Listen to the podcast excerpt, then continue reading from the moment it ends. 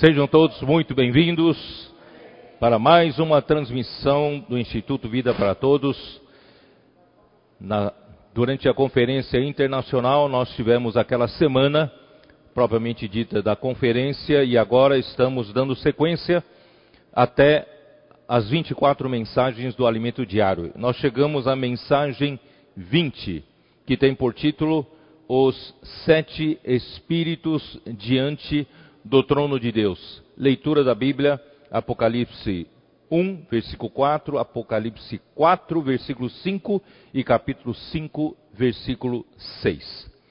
Antes de entrar né, na mensagem, uh, primeiro quero encorajar os irmãos ainda a não se esquecerem de nós fazermos um esforço, esforço concentrado para nós alcançarmos a nossa meta né, da estância é minha. Tá? Nós ainda temos algumas semanas, mas uh, alcançamos a metade da nossa meta. Nós queremos né, que, que cheguemos à nossa meta. O Senhor tem nos dado graça né, nesses, nesses, uh, nessas metas passadas e eu acredito que o Senhor também vai nos dar graça a alcançarmos essa meta. Por isso eu lembro, né, os irmãos, especialmente hoje, né, façam as suas, façam as suas ofertas para que né, possamos ter uh, a instância atendida às suas necessidades. E também, em segundo lugar, gostaria também de fazer um alerta, uma advertência com relação ao recrudescimento da Covid-19 com a variante de vírus que tem sido uh, que tem sido uh, uma variante muito agressiva e tem, uh, tem sido uma força contagiante muito maior e principalmente né, pegando muitos de pouca idade jovens né, que estariam fora da comorbidade do, da primeira né, uh, cepa de vírus. Portanto, uh, queremos alertar todos, principalmente aqui no Brasil, em todos os estados, vamos nos guardar, nos proteger. Primeiramente, vamos usar máscaras, né, pelo menos máscara cirúrgica e não, não mais máscara de pano, mas máscara que proteja bem é, é, não, não de uma só camada, mas de várias camadas. E também mantemos distanciamento, realmente mantemos distanciamento, né, passando álcool, lavando sempre as mãos, não, põe, não passando as mãos né, no, nos olhos, na boca, é, etc, etc. E também, é, se, se tiver que, uma igreja tiver que manter uma reunião presencial, né, que seja com muito rigor nos seus protocolos, né, pedindo para os irmãos também não se aproximarem para cumprimento de um ao outro, porque uh, vamos ter um pouquinho mais de paciência, gostaríamos muito de a, nos abraçarmos, né, mas assim, nesse momento vamos ainda fazer cumprimentos à distância, não chegar perto um do outro, tá bom? Vamos manter esse, esses cuidados e principalmente os mais jovens, essa variante está, né, está uh, atingindo é, e os mais jovens, eu digo numa situação geral, não somente da igreja, têm descuidado, né, fazendo suas, uh, suas festas, aglomerações, festas de, de, de, casamento, festa de aniversário ou encontros sociais, saírem juntos, sabe? Tudo isso está fazendo aumentar muitos casos e principalmente os hospitais, mesmo, mesmo os hospitais particulares estão com UTI cheia. Portanto, vamos cuidar. E principalmente os comportores dinâmicos, né, nós pedimos para os comportores dinâmicos tomarem muito cuidado, saírem com máscaras, pelo menos cirúrgicas, né? Vale a pena esse investimento, não é tão cara essa, essas máscara, essa máscara. Portanto, vamos sair com distanciamento, etc. Claro que os comportores dinâmicos, nós cremos, como eles têm uma missão especial, uma comissão especial, também tem uma proteção especial mas não seja por nosso descuido, tá bom? Então que o Senhor guarde a todos né, e até né, passarmos essa fase, eu creio que o Senhor vai né, nos levar a avançar muito mais, tá? Muito bom, então vamos lá. Uh, com relação, eu ainda gostaria de falar um pouco sobre a aurora. Com relação à aurora, eu queria dizer para vocês que na Bíblia já há vários lugares mostrando que há sinais uh, dos tempos, né, das épocas, mostrando como a gente consegue distinguir um momento do outro. Né? Lendo alguns versículos, é que, é que na quinta-feira eu fiz uma live, eu gostaria de alguns pontos serem mencionados aqui. Né? Mateus 16, por exemplo, vamos abrir a nossa Bíblia em Mateus 16. Mateus 16, versículo 1: Aproximando-se os fariseus e os saduceus, tentando-o, pediram-lhe que lhe mostrasse um sinal vindo do céu. Para explicar para vocês, os fariseus, os saduceus, assim como os judeus da época, não criam que Jesus Cristo era o Messias que havia de vir, né? o Cristo que havia de vir. Mas eles tentando Jesus, querendo ver um sinal. Ora, se nem esse primeiro sinal eles têm distinção, conseguem ver, muito menos o sinal dos tempos da vinda do Senhor. Ele, porém, lhes falou: Chegada a tarde, dizeis haverá bom tempo, porque o céu está avermelhado. Quer dizer, quando você vê o céu avermelhado, o homem consegue dizer: opa, né, haverá bom tempo. E quando o céu está num vermelho né, sombrio, né, os homens conseguem distinguir: opa, vai vir tempestade. Ora, se o homem consegue distinguir fisicamente o clima e o tempo, né, eh, sabeis na verdade discernir o aspecto do céu, e não sabeis discernir os sinais dos tempos, os sinais dos tempos. Então, queridos irmãos, nós queremos fazer parte, né, desse grupo privilegiado de pessoas uh, que o Senhor escolheu. Não só sermos um grupo dos chamados, mas fazemos parte do grupo dos escolhidos. E esse grupo dos escolhidos, irmãos, eles têm discernimento sobre o sinal dos tempos. Sinal dos tempos. Mateus 24, versículo 3, diz assim: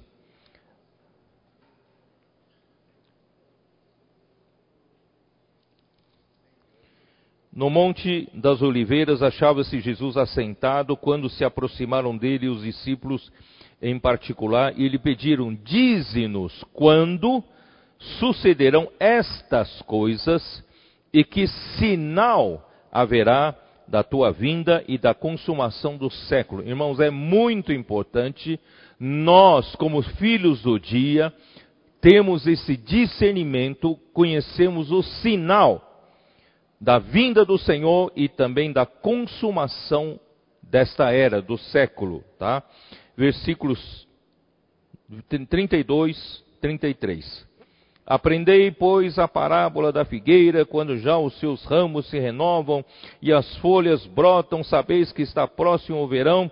Assim também vós, quando virdes estas coisas, sabeis, sabei que está às portas. Quer dizer, a o acontecimento do, da restauração do Estado de Israel foi já o primeiro sinal que aconteceu em 1948. Mas, depois disso, principalmente nos nossos dias, estamos vendo muitos outros sinais que confirmam que realmente agora a aurora está chegando. 1 Tessalonicenses 5,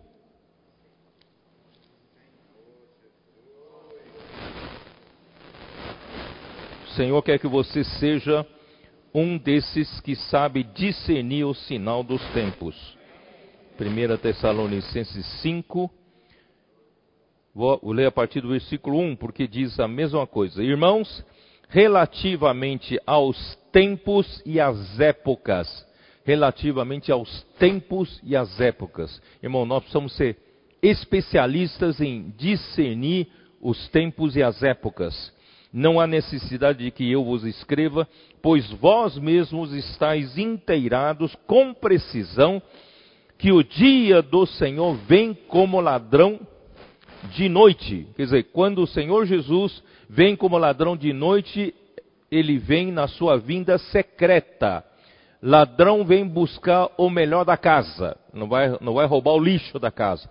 Ele vai pegar o melhor da casa e na, da casa de Deus ele vai vir buscar os maduros. Ele vai vir buscar os que estão esperando a sua vinda, os que conhecem o tempo e as épocas, os que esperam a vinda do Senhor quando andarem dizendo paz e segurança, eis que lhes sobrevirá repentina destruição, como vêm as dores do parto, aqui está para dar a luz, e de nenhum modo escaparão. Irmãos, não espere, quando chegar, dar a, chegar as dores do parto, já será tarde. É melhor a gente já se precaver desde já e viver uma vida né, eh, de prontidão, uma vida eh, de, de, de, com um estado de vigilância, um estado de sobriedade, aguardando a volta do Senhor. Mas vós, irmãos, não estáis em trevas, para que esse dia, como ladrão, vos apanhe de surpresa. Irmãos, nós não estamos em trevas, por isso não viva em trevas, para o dia não nos pegar de surpresa. Porquanto vós todos sois filhos da luz e filhos do dia. Irmãos, nós somos filhos da luz, somos filhos do dia, nós, nós não somos da noite, nós não somos das trevas. Assim, pois, não durmamos como os demais, pelo contrário, vigiemos e sejamos sóbrios. Ora, os que dormem, dormem de noite, e os que se embriagam, é de noite que se embriagam. Nós, porém, que somos do dia, sejamos sóbrios. Aqui nos conclama a uma mudança de estado. Se você estava mais ou menos eh, passivo, entorpecido, drogado com as coisas desse mundo, está na hora de se tornar sóbrio. Tá? Revestindo-nos da couraça da fé, do amor e tomando como capacete a esperança da salvação. Nós não somos como os demais. Nós temos a esperança da salvação e essa salvação não é só a salvação eterna. A nossa salvação aqui, irmãos, é a salvação, né, da alma e nós chegamos a ser, sermos vencedores para reinar com Cristo durante mil anos. É, esse, essa é a nossa esperança. Irmãos, nós somos do dia. Vou repetir isso. Nós somos do dia. Quem é do dia, irmãos, não gosta da noite. Se você gostar da noite, você faz parte da noite. Eu sou do dia. Então, o que eu aguardo é o dia aparecer. Eu aguardo é o sol aparecer. Eu não gosto de trevas. Eu não, porque quem se embriaga, se embriaga nas trevas, embriaga-se de noite. Não somos da noite, nós somos de dia. Que o Senhor venha nos despertar todos. Quem é de dia, espera o dia aparecer.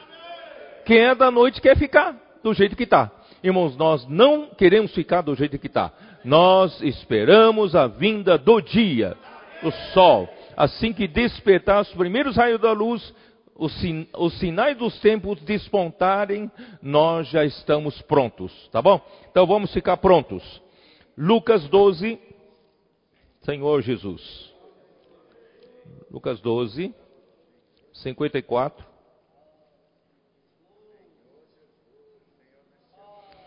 Disse também às multidões: quando vedes aparecer uma nuvem do poente, Logo dizeis que vem a chuva, e isso acontece porque vocês sabem discernir quando vem o tempo, quando vem a chuva, quando vem o sol, vocês sabem discernir. Mas não sabem discernir o sinal dos tempos da vinda do Senhor?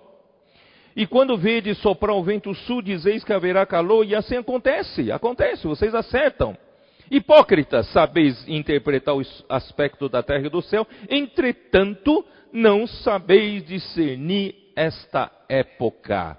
Graças a Deus, irmãos, através da palavra profética, nós estamos discernindo essa época, a vinda do Senhor, tá? Então, eu vou pedir para projetar novamente o gráfico né, dos ângulos da aurora e as diferentes definições científicas para a aurora. Tá? Vocês estão vendo aí na tela Não se preocupem, quem está nos acompanhando pelo link é, da Igreja de São Paulo, talvez não, não possam enxergar tudo, mas na transmissão à noite vai aparecer tudo, tá bom? Então, vocês estão vendo que aqui, né, quando o Sol, né, o, o, o centro geográfico do disco solar estiver a 18 graus do horizonte, horizonte é o plano em que você está em que o homem está, tá? Nós estamos aqui nesse horizonte. Enquanto o sol estiver abaixo daqui, ó, aqui é noite, ó, aqui é noite. Mas quando o sol subir, quando chegar nesse ponto, tá?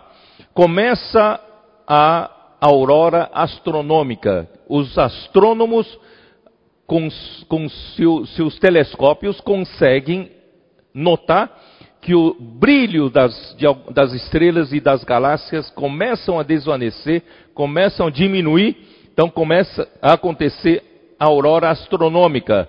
Espiritualmente falando, irmãos, são os profetas que Deus designou nessa época para anunciar para nós. Começou a aurora astronômica. E já começou. Espiritualmente falando, já começou. Então, nessa faixa até a aurora náutica, da aurora astronômica até a aurora náutica, que fará 12 graus com horizonte, né? A astronômica é 18 graus, então quando subir mais 6 graus, acontece a aurora náutica, isto é, quando os navegadores conseguirem, por causa de alguns raios da luz solar batendo na atmosfera já clareia um pouco o horizonte, eles conseguem distinguir a linha do horizonte, né, do o céu da terra ou o céu do mar, das águas. Então aqui é chamada a aurora náutica, tá bom? Então eu acredito, claro, usando isso para aplicação espiritual. Eu acredito, irmãos, que nesses, nessa faixa desse ângulo de 6 graus, entre 18 graus a 12 graus, aqui, é nessa faixa, é a faixa em que nós precisamos nos preparar. Deus quer preparar os vencedores. Então, aqui é uma faixa em que vamos ajudar os irmãos a mudarem de estado. Se alguns irmãos ainda estão, né, ocupados com outras coisas, ocupados ainda com o mundo. Né? Não que nós não devamos cumprir as nossas responsabilidades, mas nós precisamos ver o que é mais importante. O mais importante, irmãos, é aguardar o dia chegar. Né? Mudar de estado. Estado de quê? Estado de vigilância. Estado de sobriedade. Não queremos mais viver né, da noite, gostar da noite, não. Nós somos do dia. Vamos viver como filhos da luz. Tá? Então é nessa faixa, tá? Entre a aurora astronômica e a náutica, nessa faixa é que Deus está com a sua palavra profética chamando os muitos vencedores. Tomara que, irmãos, todos os que o Senhor confiar nas nossas mãos, na vida da igreja, sejam vencedores. Essa é a nossa responsabilidade. Vamos trabalhar, fazer com que todas as pessoas confiadas à sua igreja sejam vencedores. Vamos trabalhar para que nessa faixa aconteça isso. E aí, na próxima faixa da aurora náutica, náutica até a aurora civil, nessa outra faixa, eu acredito, espiritualmente aplicando, acontecerão os arrebatamentos. Tá? Então aí já é a vinda secreta do Senhor começa a acontecer, né? Dois estarão no campo, um será tomado, deixado o outro, duas estarão no moinho, uma será tomada, outra será deixada. Eu acredito que nessa faixa começa a acontecer os arrebatamentos. E quando né, o povo todo perceber, opa, tem alguma coisa de diferente, a aurora civil, a aurora, né, o despontar do dia já está acontecendo, irmão, já, é, já será tarde para quem queria ser arrebatado como vencedor na, eh, na, na, vinda secreta do Senhor. Né? E claro que quando chegar no amanhecer, irmãos, já aconteceu. Né? O Cristo já virá numa vinda pública para julgar esse, essa terra. E nessa, nesse, nessa faixa do ângulo último seis graus, ali acontecerá a grande tribulação e tudo aquilo que está registrado na Bíblia, o juízo de Deus sobre os homens, sobre a terra, etc, etc. Tá bom? Então, nós não somos da noite, nós somos do dia. Então, vamos admoestar-nos uns aos outros para não viver mais né, como se vive de noite. Não nos embriagamos como todos os outros se embriagam. Nós somos do dia. Tá bom? Ó Senhor Jesus, era isso que eu queria completar da mensagem passada. E eu não consegui chegar até onde eu quis chegar na, na, semana passada, mas nem hoje eu vou conseguir chegar. Tá? Então, eu, o Senhor, enquanto eu preparava essa mensagem, o Senhor então me incomodou me incomodou para deixar mais claro, embora eu tenho, tenha mencionado na semana passada. Queridos irmãos, nós somos de uma geração muito especial. Nós somos os trabalhadores da undécima hora. A última hora. A última hora significa são os trabalhadores que vão se encontrar com o Senhor na sua vinda. É ou não é? É a última hora, é a última hora. Tá?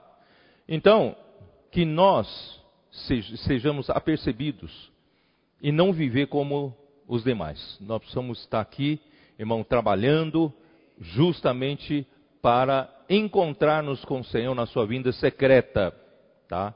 E nós também somos os o pequenino rebanho, já falei isso, em Lucas capítulo 12, onde ele diz que o pequenino rebanho, embora seja pequeno, não tem grande expressão, não tem grande força, não tem, Esdras tem insistido, não tem poder econômico, não tem poder político, não tem poder social, mas, queridos irmãos, nós temos o poder do Espírito Santo, que está fazendo grandes coisas através desse pequenino rebanho e aprouve a Deus, agradou a, ao Pai dar-lhe o seu reino. Então, Deus né, se agradou em dar-nos o seu reino, embora sejamos o pequenino rebanho. Nós não temos muita força, mas irmãos, nós estamos no centro da vontade de Deus nós renunciamos às nossas preferências, nós preferimos, irmãos, servir ao Senhor com toda a humildade e com toda a pureza do coração, né? E conhecemos a vontade do Senhor através da palavra profética, e hoje nós estamos sendo usados pelo Senhor, pelo Espírito Santo, para concluir o que Deus tem que concluir da sua vontade nesta era. Deus precisa de um canal, Deus precisa de um instrumento para levar a cabo a sua vontade, e Deus está usando o pequenino rebanho. E nós somos a igreja em Filadélfia. Não somos, queridos irmãos, não estamos. Deus resgatou, resgatou-nos de toda a degradação, né? Uh, infelizmente, depois do primeiro século da era dos apóstolos, enquanto tinha a palavra profética, o Senhor tinha a igreja na direção certa, né? a palavra saudável dava saúde espiritual, dava vida para crescimento de vida para a sua igreja.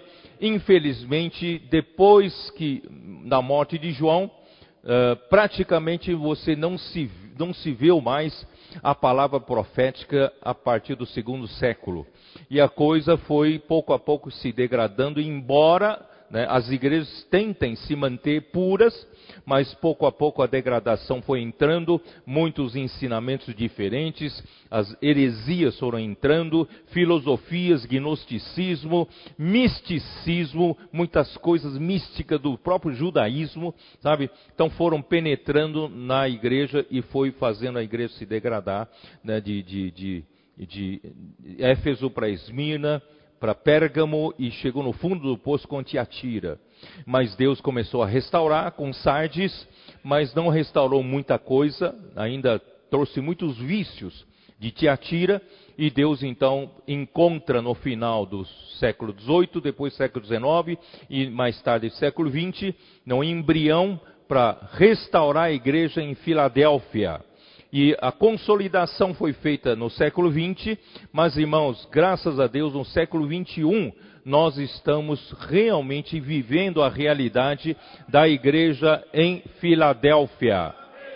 Irmão, isso é uma grande coisa. O que prova que nós estamos vivendo na plenitude, na plenitude, eu não diria plenitude, mas estão vivendo na, na realidade da igreja em Filadélfia, é porque nós temos os tesouros da palavra profética. E a palavra profética, queridos irmãos, tem sido forte e é difícil alguém negar. Alguém consegue negar o que o Senhor tem feito no nosso meio por meio da palavra profética? É uma revelação atrás da outra, e cada revelação vem confirmada do, do, Espírito, do trabalho do Espírito, da obra do Espírito, com sinais, prodígios, milagres, é ou não é? Então, Deus de fato né, está consolidando uma igreja em Filadélfia, fazendo-a viver na sua realidade. E essa é a igreja em Filadélfia. Você tem que louvar o Senhor, o Senhor te colocou aqui. Mas, irmãos, a igreja de Filadélfia vai entrar numa fase, está entrando numa fase. Essa fase eu chamo de fase da aurora. Estamos chegando já perto da vinda do Senhor. E a igreja em Filadélfia, ela é uma igreja preparada para receber a volta do Senhor. É uma igreja diante da qual, né, Deus pôs uma porta aberta. Por quê? Porque quem está nessa igreja é aquele que tem a chave de Davi. Davi é o rei, representando Cristo. Cristo é o rei do reino dos céus. Então ele tem a chave do reino. Na igreja em Filadélfia, Cristo tem a chave do reino que abre e ninguém fecha essa porta do reino. Então, irmão, nós, a igreja em Filadélfia, nós somos responsáveis por introduzir as pessoas na realidade do reino dos céus. Não é maravilhoso? Por isso você e eu temos que pregar evangelho. Porque nós temos a porta do reino. Amém? Que as pessoas que nós introduzimos serão introduzidas no reino. E ele tem posto diante de nós uma porta aberta, a qual ninguém fechará. Nós temos pouca força, mas nós temos guardado a sua palavra e não temos negado o seu nome. Irmãos, graças a Deus, a palavra do Senhor é tudo para nós. A palavra do Senhor para nós é a direção, a palavra do Senhor para nós é luz, a palavra do Senhor é o nosso alimento, né? a palavra do Senhor é que nos faz, que faz acontecer a obra de Deus no nosso meio. A palavra é tudo para nós. E o nome do Senhor, irmãos, é como respiração em nossa vida. Sem invocar o nome do Senhor, simplesmente não existimos. Como a igreja, é ou não é? ou nós existimos como igreja porque nós respiramos esse nome. Esse nome nos conecta com Deus. Ó oh, Senhor Jesus, estamos ligados a Deus a todo tempo, toda vez que invocamos o nome do Senhor. Então, Deus, então, o que? Deus vai livrar-nos se nós conservarmos, preservarmos a palavra da sua perseverança, né, dos sofrimentos. Irmãos, os compositores estão aqui na minha frente, não é isso? Os sofrimentos que vocês enfrentam faz, fazem parte dos sofrimentos da palavra, da perseverança que Cristo Jesus passou, não é isso? Mesmo os demais irmãos das, das, da igreja, certo? Nosso esforço em ganhar as pessoas, cuidar das pessoas, esses, esse, esses sofrimentos, irmãos, fazem parte da palavra perseverança. E quem trabalha assim, também estará livre da grande tribulação quando chegar. E ele diz, ele promete a essa igreja: venho sem demora. Venham sem demora, porque essa igreja está presenciando a aurora. Venho sem demora, porque a aurora acontece nessa igreja. Venho sem demora, conserva o que tens, para que ninguém tome a tua coroa. Não é? Então, graças ao Senhor, a igreja em Filadélfia tem tudo a ver com a aurora, a igreja em Filadélfia tem tudo a ver com a vinda do Senhor. Não só com a vinda pública, mas com a vinda secreta, porque Deus quer buscá-la, essa igreja, como a igreja dos vencedores. Tá? E hoje, o Senhor me incomodou para dizer uma coisa para vocês, embora tenha mencionado, mas o Senhor falou: você tem que ser mais forte. O ministério de João.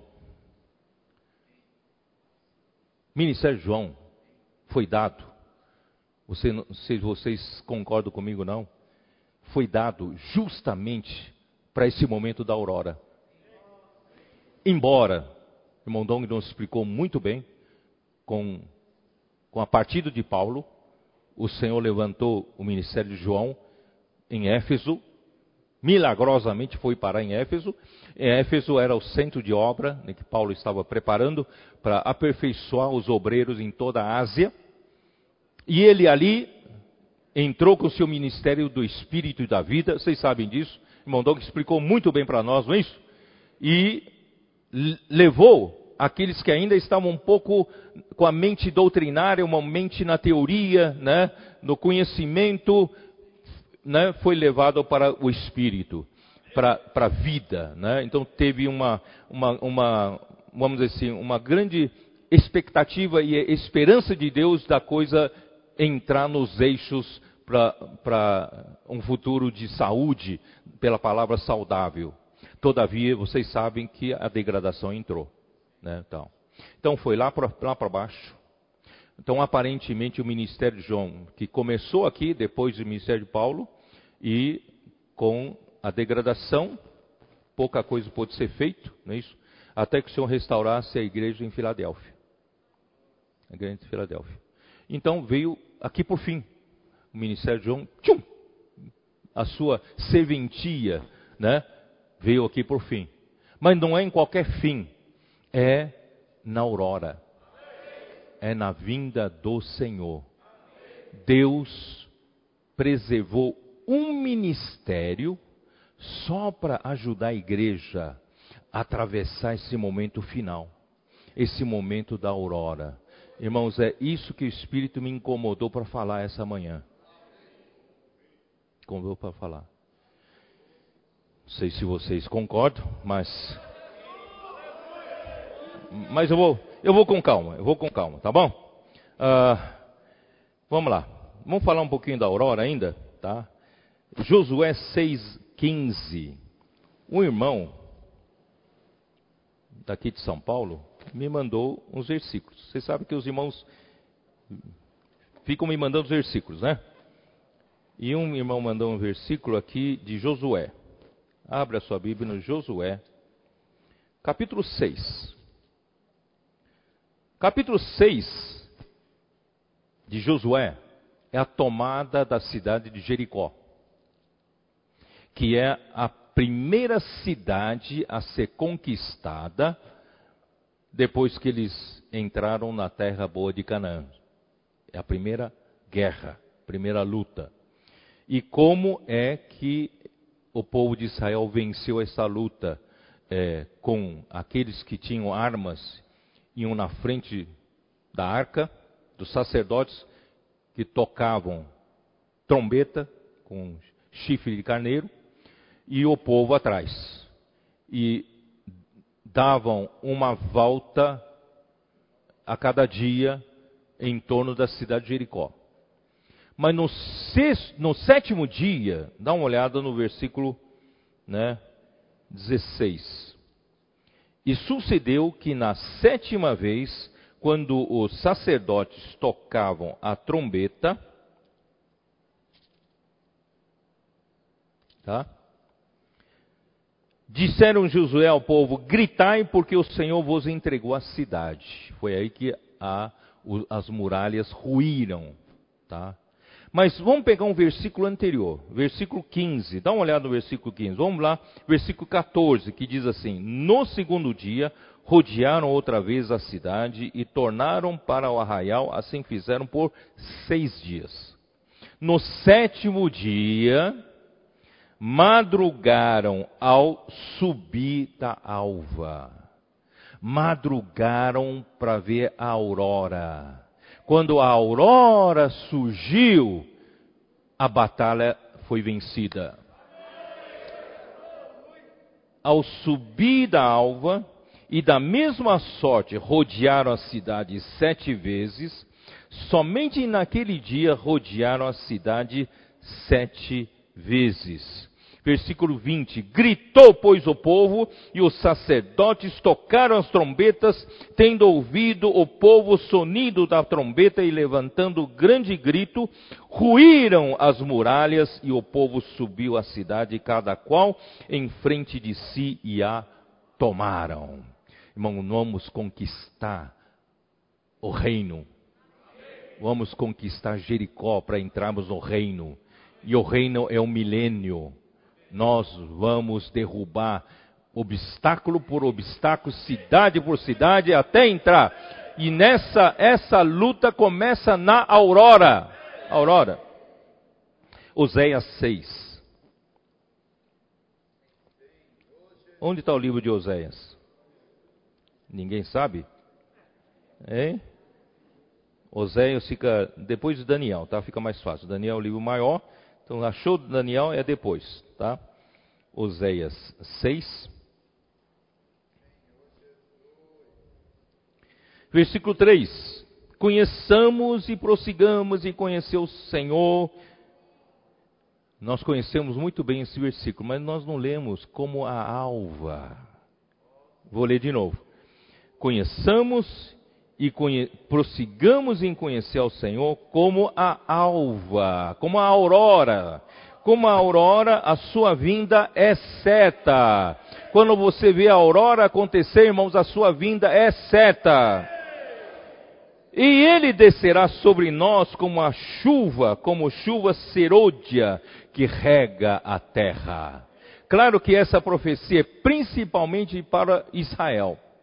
Porque nos, no, no, no capítulo 5, mostra que Deus julgará pesadamente a Israel. Deus julgará pesadamente ao sacerdote de Israel, a casa de Israel, os, os, o rei, a casa do rei, porque todos rebelaram contra o Senhor. E ele castigará Israel. Aí no final do versículo, capítulo 5, versículo 15, diz assim: Irei e voltarei para o meu lugar, até que se reconheçam culpados e busquem a minha face, estando eles angustiados, cedo me buscarão, dizendo: Vinde e tornemos para o Senhor, porque ele nos despedaçou e nos sarará, fez a ferida e a ligará. Depois de dois dias nos revigorará, ao terceiro dia nos levantará e viveremos diante dele. Isso aí é com relação ao povo de Israel. Com relação ao povo de Israel, irmãos, o povo de Israel foi rebelde contra o Senhor. Abandonaram o Senhor, foram correr atrás dos ídolos, né? Até sacrificaram a rainha, rainha, uh, como é que é? Rainha, rainha do céu, né? Sacrificou a Baal. Irmãos, fez horrores e o Senhor castigará esse povo esses dois mil anos de dispersão de Israel faz parte do julgamento de Deus. É um povo que ficou sem nação. É um povo que não tinha a quem recorrer. Era perseguido aqui, era perseguido ali, discriminado cá, discriminado ali. E o Senhor continuava abençoando esse povo. Né? Eles, eles eram os mais ricos em todo lugar. Dinheiro está tudo nas mãos deles, né? Mas, mas eles eram, eles viviam de uma forma apátrida. Eles não tinham, pai, não tinha país, não tinha quem cuidasse deles. Então, quando chegar no tempo final, irmãos, na aurora, vai acontecer que a pressão sobre eles vai aumentar, aumentar, aumentar, vai chegar um ponto que eles vão gritar: Senhor, perdoa-nos. Quando eles falarem, Senhor, perdoa-nos, o Senhor vai vir para eles como a chuva serôdia.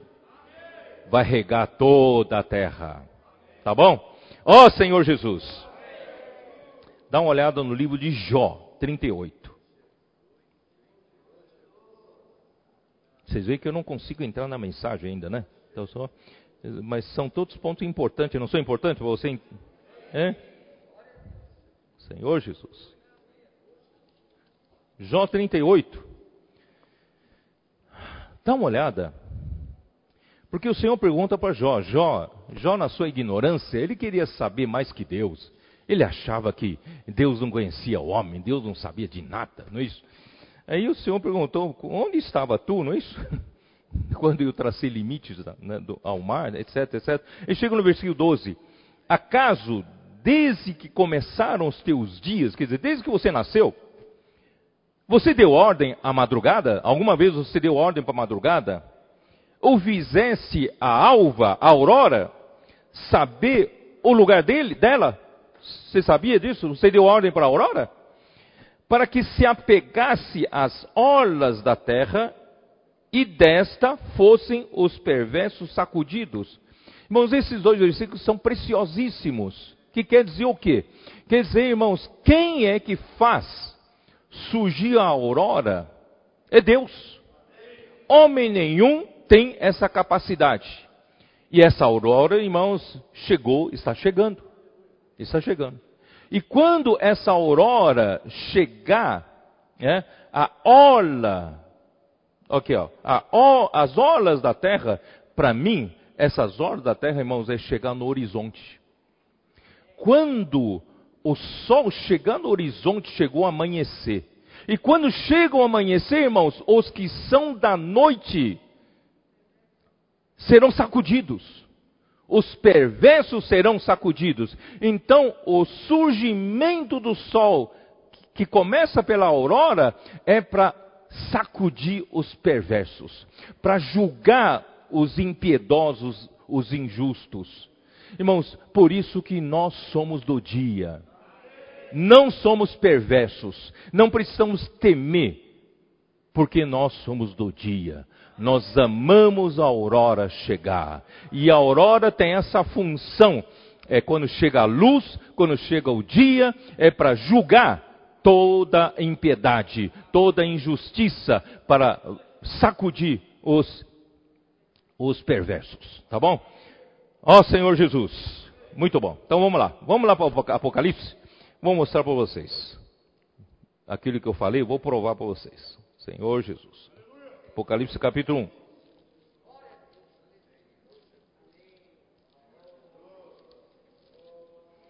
Apocalipse 1.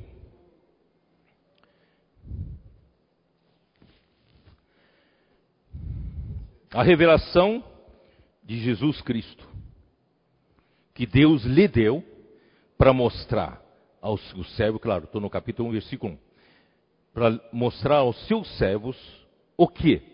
As coisas que em breve devem acontecer. E, e que ele, enviando por intermédio do seu anjo, notificou ao seu servo João. Primeiro eu quero explicar assim para vocês. O Apocalipse o livro inteiro é um livro de revelação. Apocalipse significa descobrir, desvelar, tirar o véu para revelar o que tem dentro. Então, o livro de Apocalipse é um grande revelar-se, desvendar-se, tá bom? Então, o livro de, de, de, de Apocalipse é revelar acerca de Jesus Cristo. A Bíblia toda é um livro a respeito de Jesus Cristo. E principalmente Apocalipse é um, é um livro que você realmente recebe uma luz, uma revelação, descobrir a respeito de Jesus Cristo. Jesus Cristo. Tá? Quero que você ponha isso na cabeça, vocês vão entender daqui a pouco o que eu vou falar. E mas ele quer mostrar o que nessa revelação, se muitas revelações já foram dadas anteriormente. E principalmente eu disse muitas vezes que Deus deu muitas revelações. O próprio Jesus apareceu várias vezes ao próprio Paulo e lhe deu a revelação. Aprove a Deus Pai revelar o próprio Filho de Deus nele. Então, Paulo recebeu as revelações dos mistérios de Deus, do plano de Deus, da economia de Deus, é ou não é? Nós mostramos isso para vocês? Todo o plano da salvação de Deus, irmãos, a grande, grande parte né, foi revelado para Paulo e Paulo nos revelou. Mas aqui, aqui para o João, está dando uma revelação diferente, não sei se vocês estão percebendo. Não é mais aquela revelação que deu para Paulo. Aqui são as revelações adicionais. É sobre as coisas que devem acontecer daqui para frente. Porque Paulo não viveu até aqui. Vocês entenderam? João viveu até aqui e João recebeu a revelação das coisas que devem acontecer daqui para frente. Então, irmãos, daqui para frente o quê? Certamente, irmãos, não é no tempo da igreja em Éfeso. Não foi no tempo da igreja em Esmirna, não foi no tempo da igreja em Pérgamo, nem Tiatira, nem Sardes. Irmãos, é no tempo da igreja em Filadélfia, no tempo da aurora. Estamos já perto do fim. Estão começando a concordar comigo ou não? Eu estou, estou vendo, levando vocês a ver com, por outro ângulo, talvez vocês nunca tinham entrado por esse ângulo. Eu vou mostrar para vocês por esse ângulo. Por esse ângulo, João teve um ministério muito especial. Aí ele não, não precisou ser revelado aquilo que foi revelado a Pedro, aos onze, e também a, a, a, a, Paulo, e ao próprio João, no final do primeiro século. Mas aqui na ilha de Pátimos, ele revelou, Deus revelou para ele as coisas que em breve devem acontecer. E isso aqui, irmãos, é um ministério que, que João tem para justamente essa era muito especial que nós estamos vivendo, a era da aurora. Não sei se consegui convencer vocês, mas vamos lá, vamos lá. Peraí, peraí, não precisa, ter muito, muita pressa não. Vamos devagar, tá? Aí João, Deus queria revelar aos seus servos das igrejas, aos que serviam a Ele, né, aos, principalmente aos, aos, líderes, aos anjos, né, que serviam nas igrejas. Mas Deus não deu essa revelação para todos esses servos, mas Deus deu só para um. Irmãos, esse princípio hoje é a mesma coisa. Se Deus desse para muitos de uma vez, pode divergir. Pode dizer, não, eu recebi dessa forma, eu recebi diferente, não é? Então, graças a Deus, o canal que Deus dá é um só, para não haver confusão.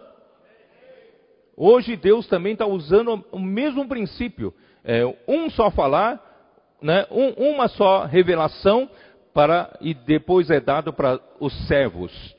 E os servos levam isso para as igrejas praticarem. Entendeu? Então esse princípio é muito importante, principalmente no final dos tempos, na era da aurora. Né? Aí versículo 3, irmãos, é muito importante, só você só vai entender depois que eu expliquei isso. Bem-aventurados aqueles que leem, aqueles que ouvem as palavras da profecia e guardam as coisas nela escritas, pois o tempo está próximo. Quer dizer, é um ministério especial. O ministério de João é um ministério especial para o tempo final. Eu tô, estou tô, eu tô pouco a pouco convencendo vocês, né? Se vocês estão, né? Eu vou ler outra vez. Bem-aventurados aqueles que leem, aqueles que ouvem as palavras da profecia e guardam as coisas nela escritas, pois o tempo está próximo. Quando você começar a entender o que Deus revelou a João no livro de Apocalipse, o tempo já está próximo. O tempo já é aurora. Não é no outro tempo, é nesse tempo agora. Nesse tempo agora. Ó oh, Senhor Jesus! Por isso, irmãos, esse ministério é tão importante, ele quer que a igreja leve a sério. Como ele quer que a igreja leve a sério? Leia. Leia mais. Ouve mais. Atente para o que você ouve. E também guarde. Pratique. E tudo vai funcionar na aurora através do que o Senhor falar. Os comportores dinâmicos sabem do que eu estou falando. Os que vêm aqui para o PAC dos Ascos para serem aperfeiçoados, não recebem uma aula de técnica de vendas. Alguns vêm para aprender a vender melhor, são decepcionados. Mas eles vêm para aprender o quê? Eles vêm para aprender, primeiramente, a jogar fora tudo o que sabe. Porque o homem é muito presunçoso, ele acha que o seu jeito é melhor, a sua a forma como ele aprendeu é melhor. Primeiro precisa tornar-se um papel em branco. Ele tem que resolver seus conflitos interiores, não é isso?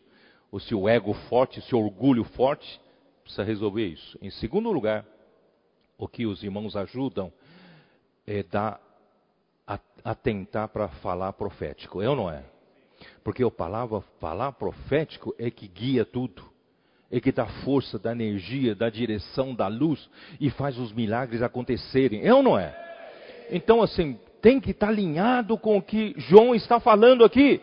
Então você tem que você tem que ler, você tem que escrever, você tem que ouvir e você tem que guardar. Aplicar na rua. Não é? Levar a sério, a igreja precisa levar a sério. Em terceiro lugar, eles aprendem a obediência. Obediência ao falar profético. Obediência ao que o Senhor estabeleceu, a ordem na igreja, não é isso? E aí traz a bênção, as coisas funcionam. Se você insistir no seu jeito, do seu jeito, as coisas não funcionam. Então, vamos levar a sério. Vamos levar a sério. João as sete igrejas que se encontram na Ásia, graça e paz a vós outros, a parte daquele que é, que era e que há de vir, e da parte dos sete espíritos que se acham diante do seu trono, e da parte de Jesus Cristo, a fiel testemunha, o primogênito dos mortos e o soberano dos reis da terra, aquele que nos ama e pelo seu sangue nos libertou dos nossos pecados e nos constituiu reino, sacerdotes para o seu Deus e Pai, e a ele a glória e o domínio pelos séculos dos séculos. Amém. Primeiro, João, eu vou te dar essa revelação é sobre o tempo final, sobre as coisas que devem acontecer. E você deve mandar essa revelação para sete igrejas, para as igrejas que se encontram na Ásia, sete igrejas se encontram na Ásia. Vocês entenderam? Então, essa palavra é para a igreja. Essa palavra foi dada por meio de João, e João passou para os seus servos, e João tinha a responsabilidade de notificar as igrejas. Sete igrejas. Irmãos, o número sete. Número sete. O que, que é número sete? Hum? O que, que é número sete? Número sete. Eu peguei uma nota da versão restauração, né? Que diz assim: que o sete é o número da completação na operação de Deus. Tá? E a completação, eu fui ver no, no dicionário, completação é o ato, o efeito de completar, remate. Quer dizer, o, o sete, se for completação, é o momento que se completa, né? No remate é que chega ao 7. Então, 7 é o número da completação, número completo, chega na sua né, completação. Aí fui na nota, numa nota da Bíblia de Estudo da Reforma, né, diz assim: em toda a Escritura, o número 7 simboliza completude. Completude. Né, a versão restauração fala completação, aqui fala completude.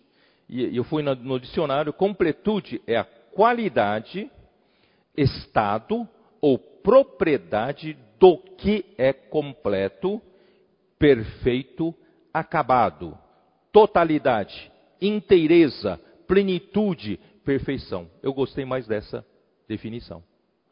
Eu gosto mais da palavra uh, completude do que a completação. Completação parece que quando você chega com completar, chegou ali, chegou a completação. Mas a completude é a totalidade, é a inteireza, né? É, é quando, quando aquilo que é perfeito é completo, tá? Tem uma pequena sutileza, né? não sei se você percebe. Aí foi no King James atualizado, fala assim: sete é sempre o número da perfeição ou da completeza. Nossa, eu nunca ouvi falar essa palavra, completeza. Tá? Eu fui procurar no dicionário também. A completeza é o estado, propriedade ou qualidade de completo. Tá? Então eu gostei mais da palavra completude. Completude. Né? Então, quando fala das sete igrejas, não se refere necessariamente ao numeral 7, 1, 2, 3, 4, 5, 6, 7. Refere-se que essas sete igrejas representam a totalidade das igrejas, ou a totalidade da igreja. É um número inteiro. Então, as sete igrejas representam a igreja. Ou as igrejas, ou a igreja ao longo do tempo de sua existência. Durante toda a sua existência, as sete igrejas representam. Vocês estão entendendo? Então, as sete igrejas aqui, João, notificado, ele então transmite essa revelação para as sete igrejas. Então, hoje de manhã, nós estamos recebendo a revelação que Deus deu para João e João está nos transmitindo, porque nós fazemos parte das sete igrejas. Então receba como uma mensagem para você. Receba como uma carta, uma revelação que Deus deu por meio de João para você, tá? E as sete, né? Bom, vamos lá. Então, e o livro de Apocalipse, eu, quem sabe um dia eu entre nos detalhes disso. Mas hoje a minha intenção vai mostrar mais macro, tá?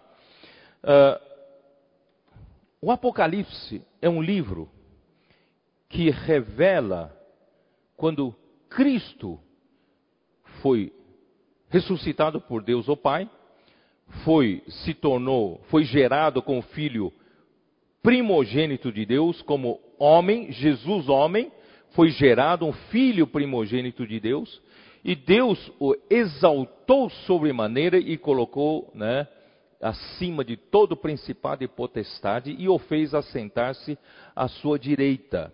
Então, o livro de Apocalipse, como visa mostrar os acontecimentos depois dessas coisas do tempo final, então o livro de Apocalipse começa falando quando Cristo foi ascendido ao céu.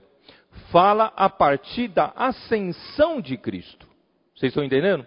Então, uh, Senhor Jesus. E, e, e, na ascensão, tá? Uh, versículo, versículo 9, só para vocês. Capítulo 1, versículo 9. Eu, João, irmão vosso, e companheiro na tribulação, no reino e na perseverança em Jesus, achei-me na ilha chamada Pátimos, por causa da palavra de Deus e do testemunho de Jesus, não vou detalhar aqui né, hoje. Achei-me em espírito no dia do Senhor e ouvi por detrás de mim grande voz como de trombeta dizendo: O que vês? Escreve em livro e manda sete igrejas, Éfeso, Esmirna, Pérgamo, Tiatira, Sardes, Filadélfia, Laodiceia. Voltei-me para ver quem falava comigo e voltando vi sete candeeiros de ouro e no meio dos candeeiros um semelhante a filho do homem, com vestes talares e cingido à altura do peito com uma cinta de, de ouro na sua cabeça. Tá, não vou continuar lendo aqui. Essa foi a primeira visão porque o livro de Apocalipse, a revelação do livro de Apocalipse é dada por meio de visões, por meio de sinais. Tá? Então, o conteúdo, a revelação, irmãos, é para sete igrejas. O conteúdo é para a igreja na sua totalidade.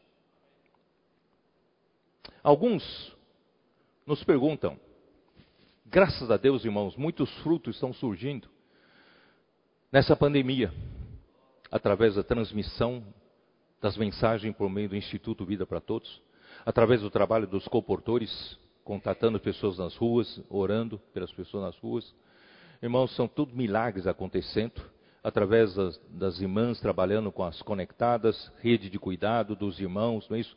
No, avança Jovem, quer dizer, através de todas as ferramentas que Deus nos deu, deu para a igreja, né? várias pessoas estão interessadas em saber que igreja é a de vocês.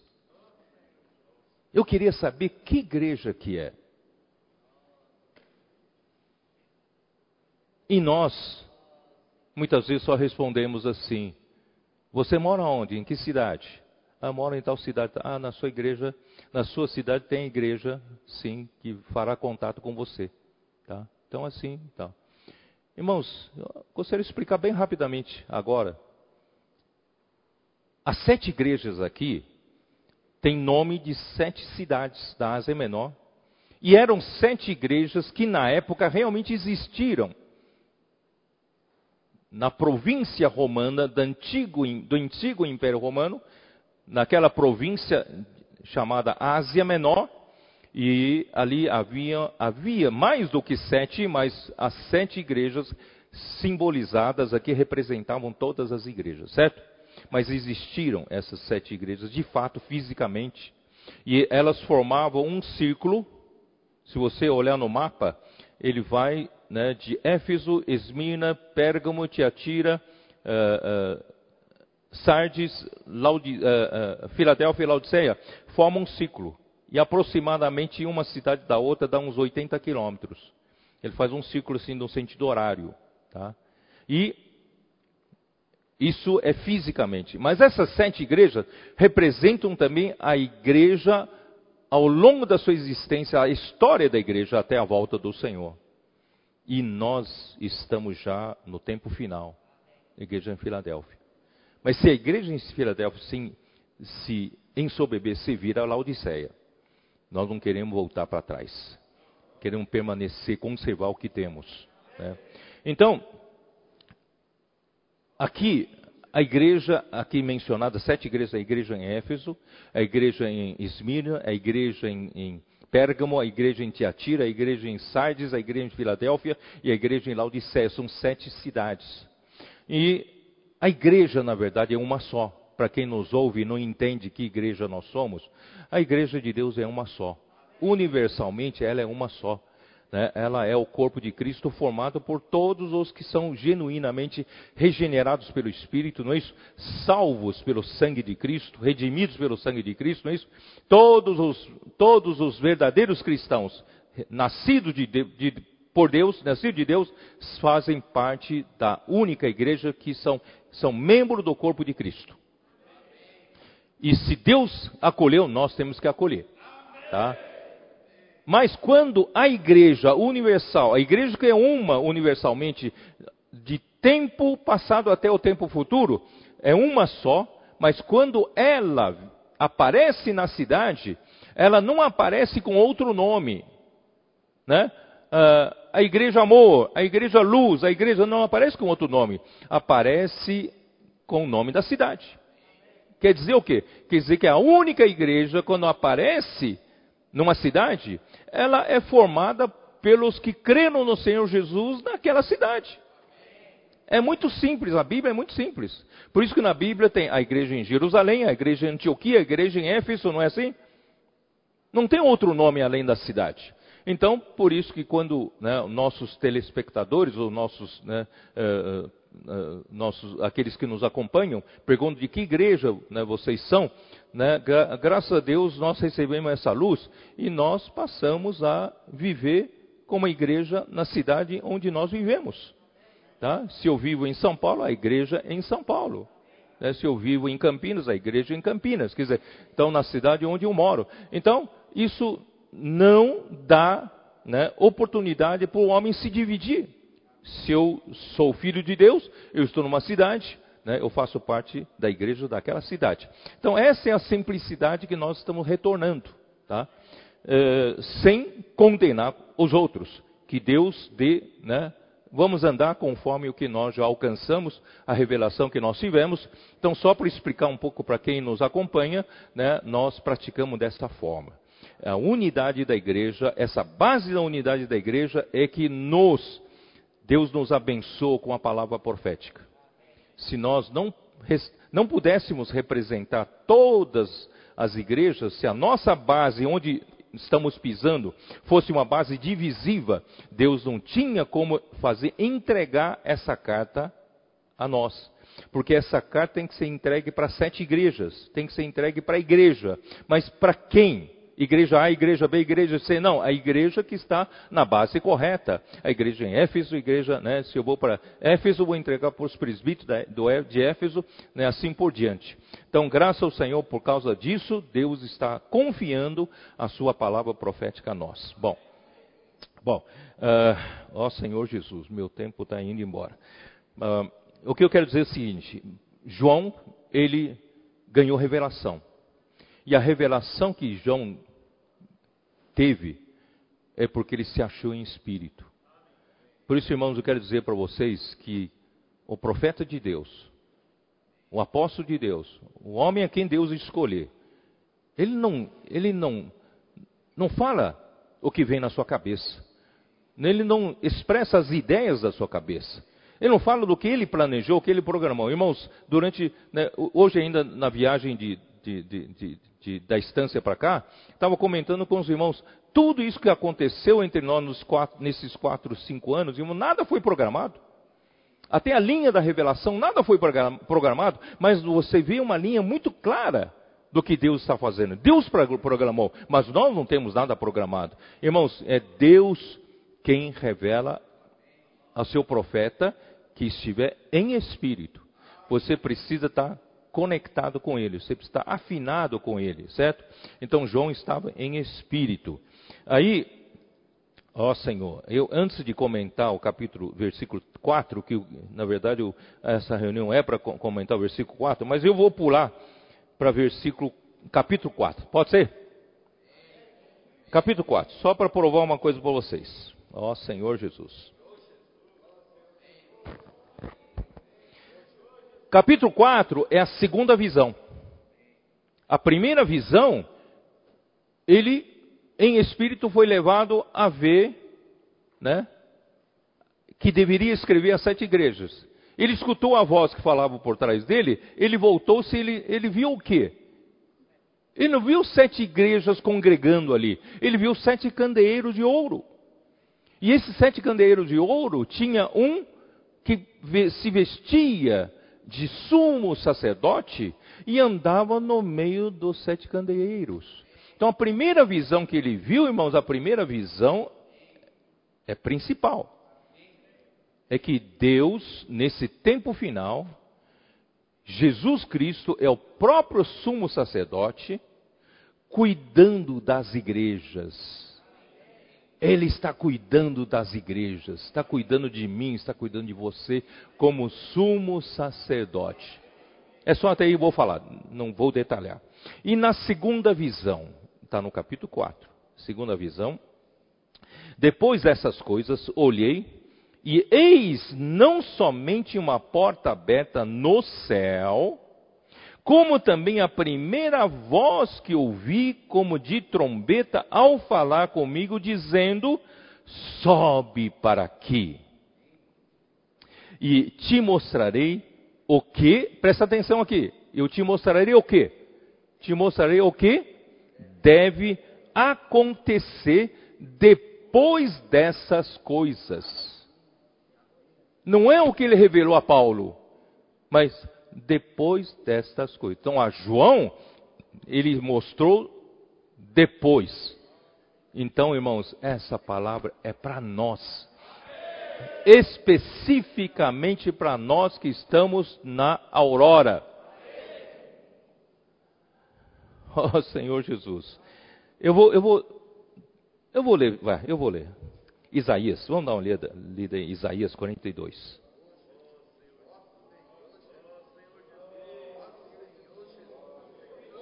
Isaías 42.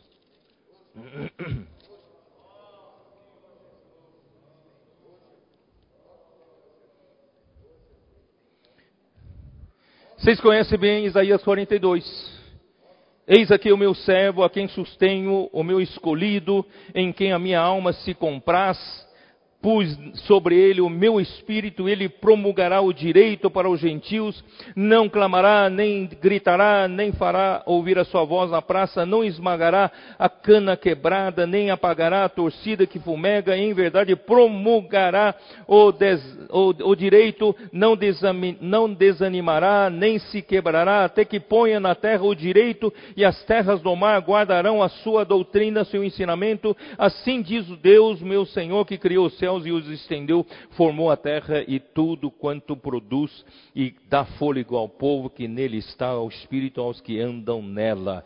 Irmãos, nós conhecemos esse o nosso Senhor Jesus Cristo. Foi enviado para um trabalho para estabelecer o seu reino. Por isso ele está cuidando das igrejas, cuidando das igrejas para quê? Para estabelecer seu reino.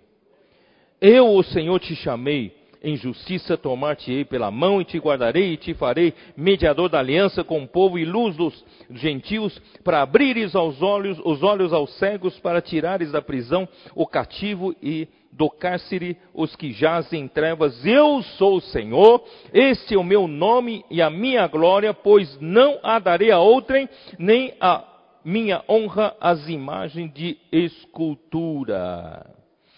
Presta atenção no versículo 9. Presta atenção no versículo 9. Eis que as primeiras predições já se cumpriram. O que está escrito nessa profecia, as primeiras predições já se cumpriram.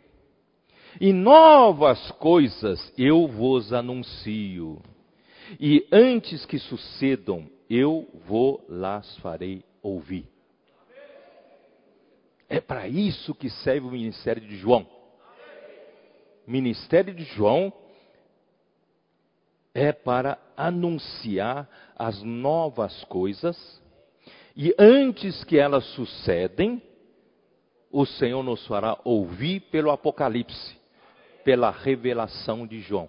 Vocês estão ou não estão convencidos daquilo que eu falei que o ministério de João é para essa época? O ministério de João é especificamente para agora, momento da aurora, do tempo final, no tempo final. Voltando lá para Apocalipse 4, ó, já estou prevendo que mal cheguei na segunda página do esposo. Né? Semana que vem eu vou ter que entrar nisso de novo, mas eu quero mostrar para vocês que o ministério de João, irmãos, é especialmente preparado. Esse momento é tão importante. Esse momento é tão importante. Deus preparou um ministério para isso especialmente. É um ministério específico para preparar a igreja no tempo final. Vou ler de novo versículo 1, capítulo 4, versículo 1. Depois dessas coisas olhei, eis não somente uma porta aberta no céu, Irmãos, ó Senhor Jesus, uma porta aberta no céu para o João. Como também a primeira voz que ouvi, como da, da trombeta, ao falar comigo, dizendo: Sobe para aqui, João, sobe para aqui. João estava em espírito. Sobe para aqui, te mostrarei o que deve acontecer depois dessas coisas. Não sei se vocês estão percebendo, há uma semelhança aqui, quando, quando Deus fala para Moisés subir ao monte. Vocês estão vendo uma semelhança não? Quando Moisés falou, Deus falou, sobe aqui ao monte, eu te mostrarei o modelo do tabernáculo e te mostrarei a lei, te mostrarei os dez mandamentos, eu te mostrarei o que eu quero fazer no Antigo Testamento. A economia de Deus no Antigo Testamento foi revelado a Moisés quando Deus convidou Moisés para o Monte Sinai. Vocês, vocês estão lembrados ou não? Então ali revelou para Moisés tudo que Deus queria fazer com o povo de Israel. Foi ou não foi? E semelhantemente agora, Deus chama João. João, sobe para aqui. Para você tem uma porta aberta no céu. E por essa porta aberta, eu estou convidando você. Sobe para quê? Para quê? Para mostrar você. E eu te mostrarei o que deve acontecer depois dessas coisas. Imediatamente eu me achei em espírito. E eis amado no céu um trono, e no trono alguém sentado.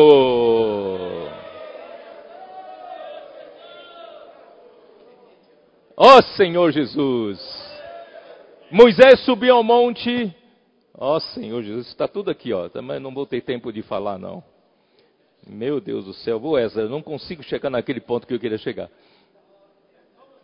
Aquele, a, aquele monte, aquele monte que Moisés subia, ia subir. Deus, quando descia no monte, o que, que acontecia naquele monte? Hein? Fumegava, trovões, relâmpagos. Eu vou provar para vocês, irmãos, mas nas, nas, no domingo que vem só. Provar para vocês que não foi homem que inventou a geração da eletricidade. Foi Deus. Que são raios, que são trovões, que são relâmpagos? São o quê? Fisicamente falando. Ciência física. Descargas elétricas, é ou não é? Quando a duas nuvens de cargas opostas, quando se chocam, não é isso? Acontece uma grande descarga elétrica. E essa grande descarga elétrica fazem, faz surgir os, os relâmpagos, raios e depois o trovão. Por que, que o raio, a luz chega primeiro e o, e o barulho do trovão chega depois?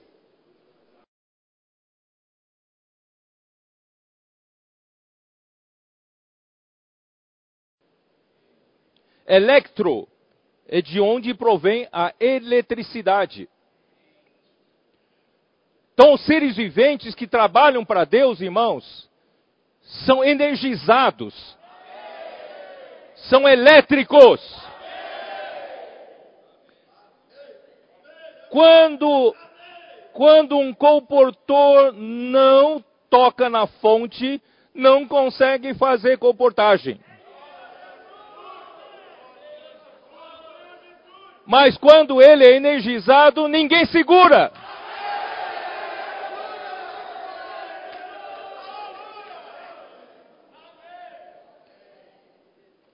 E essa palavra profética está trazendo conteúdo do Apocalipse para nós.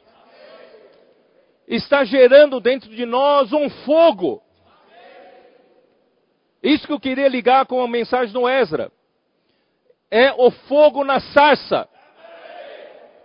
Nós éramos desprezíveis, espinheiros, machucávamos todos que se aproximavam de nós.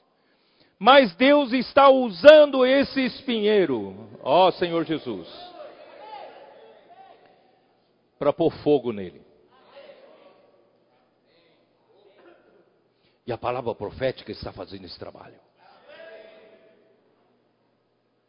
Essa semana eu fui junto com os irmãos ver a reforma do expolivro. Você sabe que o nosso expolivro pegou fogo e destruiu a parte interna. Nós resolvemos reformar do jeito que a gente quer agora. Uma lateral todinha de vidro. Fica bonito agora. E aí nós conversamos tal, fomos para almoçar. Eu fui com o irmão, no carro do irmão, ele falando para mim que essa palavra profética está fazendo todos os irmãos da igreja que estão acompanhando queimarem no espírito. É difícil ver um irmão que está acompanhando a palavra profética frio. Todos estão com o coração ardendo. Como aqueles dois discípulos no caminho para Emaús que Ezra falou na sexta-feira. Enquanto Jesus explicava para ele as profecias sobre Jesus, e quando chegou para parar, eles ainda não tinham reconhecido, quando reconheceram Jesus, desapareceu. Eles comentavam um com o outro, enquanto Jesus falava com eles, não ardiam no seu coração. Irmãos, porque Deus é elétrico, é fogo, relâmpago. E o irmão falou para mim que os irmãos estão queimando, estão queimando. Não só os irmãos, irmãos, eu estou queimando. Vocês estão percebendo eu ali sentado na frente cantando com os irmãos ou no louvor. Eu estava difícil me conter ali. Porque, irmãos, é o fogo que está pegando aqui dentro de nós. Ardendo, queimando, queimando. Alguém no trono. João subiu no céu Primeira coisa que ele viu, um trono. E Deus está sentado no trono. Bom, Deus está no comando. Ah, as coisas estão acontecendo no nosso país. Vacinação atrasada. Mau planejamento. Problema da economia que vai piorar. Isso, aquilo. Irmão, não se preocupem. Deus está no comando. Deus está no trono. Ele administra todas as coisas. E diante dele estão as sete, os sete espíritos. Senhor Jesus, meu tempo, bom, vamos lá.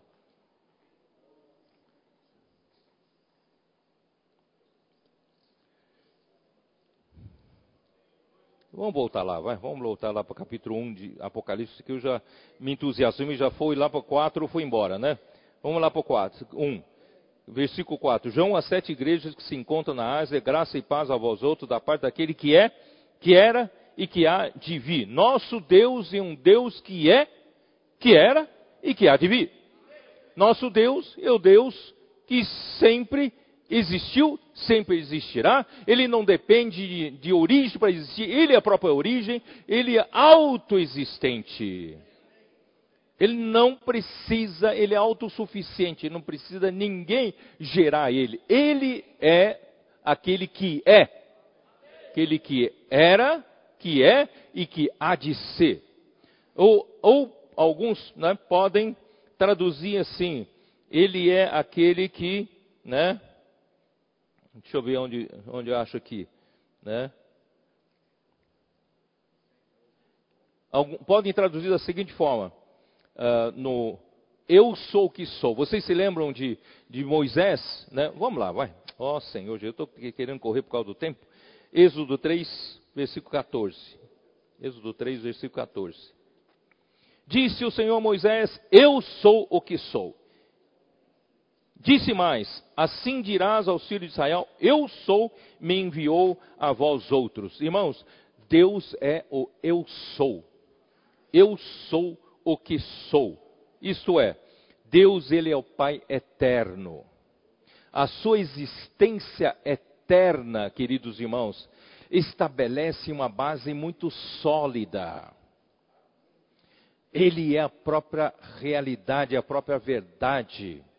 Né? Ele é a única realidade do universo, que no universo não tinha, não tinha universo sem ele. Deus é o que já estava aqui.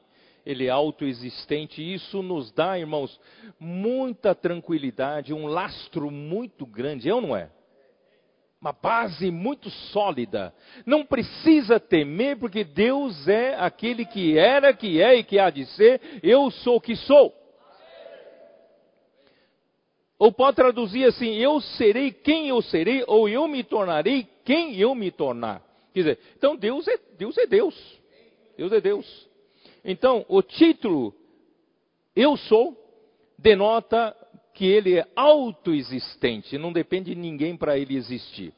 E pois ele existe de eternidade a eternidade, ele também é autossuficiente, não precisa de ninguém para a sua existência. Tá? E da parte dos sete espíritos, vou repetir, o sete é a completude. A completude. Então, os sete espíritos, para mim, irmãos, significa o espírito na sua plenitude, o espírito na sua totalidade, o espírito na sua força total, o seu número inteiro, né? que é a sua completude. Então, hoje, na era do Apocalipse, na era em que Deus usa o ministério de João para nos trazer essas revelações, ao mesmo tempo, diante do trono de Deus estão os sete espíritos, que Deus está usando o seu espírito para atuar com todas as forças.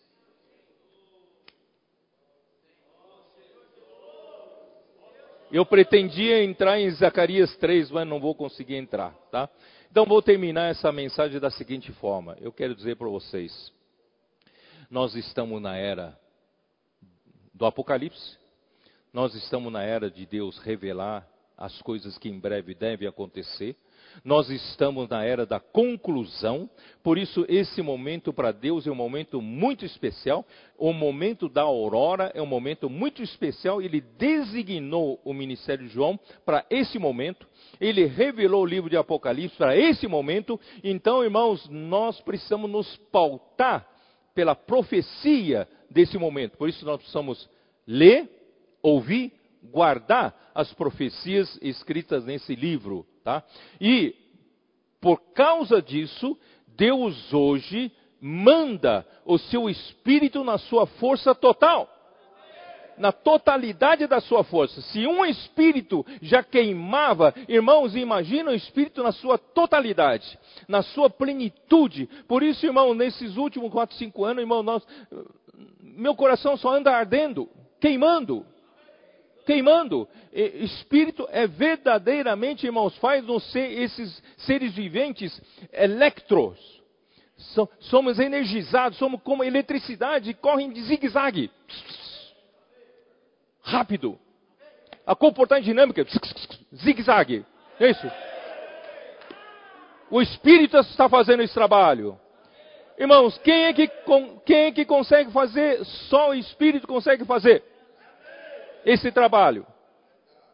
Só citar dois pequenos casos. Todo dia nós temos milagres.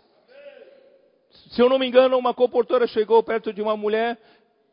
Posso orar por você? Ela falou: por favor, ore porque eu estou com meu, meu irmão acidentado, né, uh, traumatismo craniano, inchado, não tem os médicos, se não desinchar, não tem como operar, só ver ele morrer. Por favor, ore por mim. Aí a, né, a comportada orou por ela e saiu para fazer comportagem com outras pessoas. E quando passou de novo por ela, ela chamou: Olha, a sua oração funcionou, a cabeça dele desinchou e já está marcado cirurgia para agora. Muito obrigado. Irmão, quem faz esse trabalho? E outro me mandaram uma, uma foto. Uma, uma comportora fez a comportagem, orou por uma, uma moça. E dali a pouco a moça manda uma fotografia, ela de maca, acidentou-se de maca, e com o livro que ela adquiriu aqui na, na, aqui na cabeceira da maca e ela mandou uma mensagem agradecendo, obrigado, se não fosse pela sua oração, eu não teria sido livrado desse acidente. Quem está no comando? Deus está no comando. Quem está operando?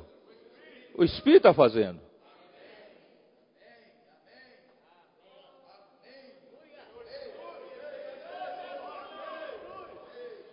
Vamos continuar fazendo esse trabalho. Creia, creia. Estamos num momento muito especial. Deus quer contar com você. Cada um é importante. Mesmo que você não seja um comportor, não é isso? Você é importante. Eu quero aproveitar e dizer para todos os irmãos, nós no passado, né, aqui, desde os anos 60, quando o irmão Dong chegou, né, 70, 80, nós sempre demos muita atenção para a palavra, constituição da palavra, ministração da palavra. Todos os melhores jovens nós preparávamos para, para esse trabalho, para ser ministro da palavra. Aí com a vinda do irmão Dong, nós recebemos um equilíbrio entre a palavra e obra. E a palavra não pode ficar fechando as, as portas entre nós, só, só virando seminário. A vida da igreja virar só seminário. Estudar a Bíblia, estudar a Bíblia, estudar, falar boas mensagens e tal. E não, não opera, não, não, não tem operação né, fora. Graças a Deus, irmão Dong trouxe para nós esse lado de equilíbrio. Não é isso? Aí surgiram os, os comportores, surgiram a cooperativa, né, surgiram uh, SEAPs, né, surgiram Expolivro, uh, uh, tantas outras coisas, o Bucafé, quer dizer, tantos itens, o jornal Árvore da Vida, quer dizer, a própria editora, quer dizer, to, todas essas coisas são para operação da obra. Então nós precisamos ser homens de palavra, ministram bem a palavra, conhecem bem a palavra e saibam ministrar, mas também, irmãos, nós precisamos ser homens que sabem operar. Operar. Porque a obra de Deus, se não fosse com esses meninos na rua, irmãos, obra de Deus ficasse só entre nós, falando palavra, ministrando mensagem em mensagem, não vai acontecer nada. Então, graças a Deus que nós precisamos dos dois lados, precisamos ter equilíbrio, certo? Então, eu, eu fico, às vezes, com um pouco de medo quando surge uma, uma, um, um, um CEAP, e o CEAPista recebe muitos professores teóricos, muitos professores que dão aula, lição A, lição B, lição C, lição D, mas não tem ninguém que leva eles na rua. Precisa ter esse equilíbrio. Precisamos da palavra profética, mas precisamos pôr em ação. Deixar o Espírito ter liberdade em agir na, so, na sociedade, porque nós precisamos alcançar muitas pessoas, pregar Evangelho para muitas pessoas. Precisamos trazê-las, Senhor, para viver a vida da igreja. Se possível, todos que o Senhor nos confiar, nós vamos torná-los torná vencedores. Bom, vou terminar, já tomei muito tempo. O Senhor possa abençoar cada um de vocês, né? E, e, e, espero aquilo que eu não consegui falar, que o Senhor possa falar no coração de vocês. Deus abençoe a todos vocês. Se guardem nessa pandemia, tá bom? Não facilitem, principalmente se você é jovem, não facilite. Mas, irmãos, vamos estar queimando, vamos estar queimando, ardendo dentro de nós. Vamos ser aqueles que são energizados, né? Elétricos nós somos os verdadeiros elétricos. Amém. Os, os, os, os comportores não, não funcionam a álcool. É. Os comportores funcionam a eletricidade celestial. De manhã, põe na tomada, carrega, carrega, carrega, carrega e sai para as ruas energizados. Deus abençoe todos. Desculpe ter delongado um pouco, mas Deus abençoe. Ó Senhor Jesus, guarda todos, Senhor, que estão nos assistindo. Senhor, guarda a saúde de todos. Guarda a tua igreja nesse momento difícil. Senhor Jesus, que todos se tornem esses instrumentos úteis, Senhor, como todos energizados para levar esse evangelho para tantas pessoas que necessitam. Ó oh, Senhor Jesus, abençoa a comportagem dinâmica, guarde os comportores, abençoa a Avança Jovem, abençoe, Senhor, a distribuição do jornal Árvore da Vida, os livros da editora Árvore da Vida, o, CEAP, Senhor, abençoa, abençoa uh, uh, o Expo Livro, a preparação, Senhor, abençoa a rede de cuidado nas igrejas, abençoa nossas irmãs que estão cuidando das mulheres, Senhor Jesus, abençoa que nesse tempo final, Senhor, nos faz mergulhar no ministério de João. Que o Senhor possa energizar-nos cada vez mais, nos usar, Senhor, para concluir essa era, trazer o teu reino de volta. Em nome de nosso Senhor Jesus Cristo. Amém. Ah, ainda não. Desculpe, eu esqueci uma coisa. Esqueci, não, me entusiasmei. Uh, eu vou convidar Esdras para nos explicar, pela, pelo apoio de todos os irmãos, pela, né, é, por, por, todos os irmãos que têm dado né, esse incentivo e apoio, a, a, o Instituto Vida para Todos chegou a 100 mil inscritos e isso faz toda a diferença. O irmão Ezra vai explicar.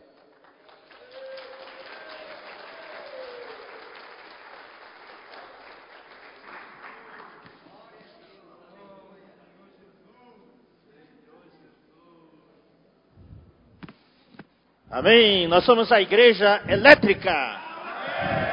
Nosso Deus é fogo, é electro. E nós somos a igreja também que é energizada pela eletricidade divina. Louvado seja o Senhor. Não podemos ficar frios, parados. Nós temos que ser, usando assim, figuras de hoje, a igreja como dos flash, rápido. Eletrificados, eletrizados, energizados e pegando fogo. Louvado seja o Senhor. Queremos, neste momento, ah, compartilhar com vocês um momento de alegria. E vocês todos são participantes. Todos os irmãos das igrejas, todos os assinantes, os mais de 100 mil assinantes do canal do Instituto Vida para Todos no YouTube. Essa alegria de vocês.